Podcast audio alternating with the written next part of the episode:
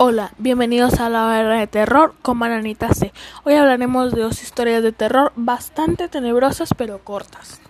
Bueno, la primera dice, hace unas semanas unas amigas, nuestros hijos y yo estuvimos a punto de tener un accidente de auto en las vías del tren que pasa cerca de mi casa. Pasando el susto unas semanas después, caminaba por la calle principal de mi colonia mientras enviaba notas de voz por WhatsApp a estas amigas. En este momento iba pasando el tren. Me dio por escuchar lo que había enviado. Claramente se escuchaba un grito de un niño. Momentos antes de que pite el tren en dos ocasiones diferentes y ambas se escuchan justo antes de lo que haga como advirtiendo. No había ningún niño alrededor de la calle en ese momento. La parálisis del sueño es la segunda historia. Se llama así.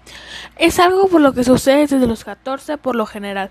Solo era la sensación de no poderse mover y, y estar consciente al respecto.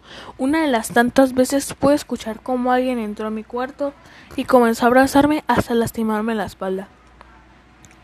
Me asusté mucho porque no era normal, entre comillas, dentro de lo que yo había pasado antes.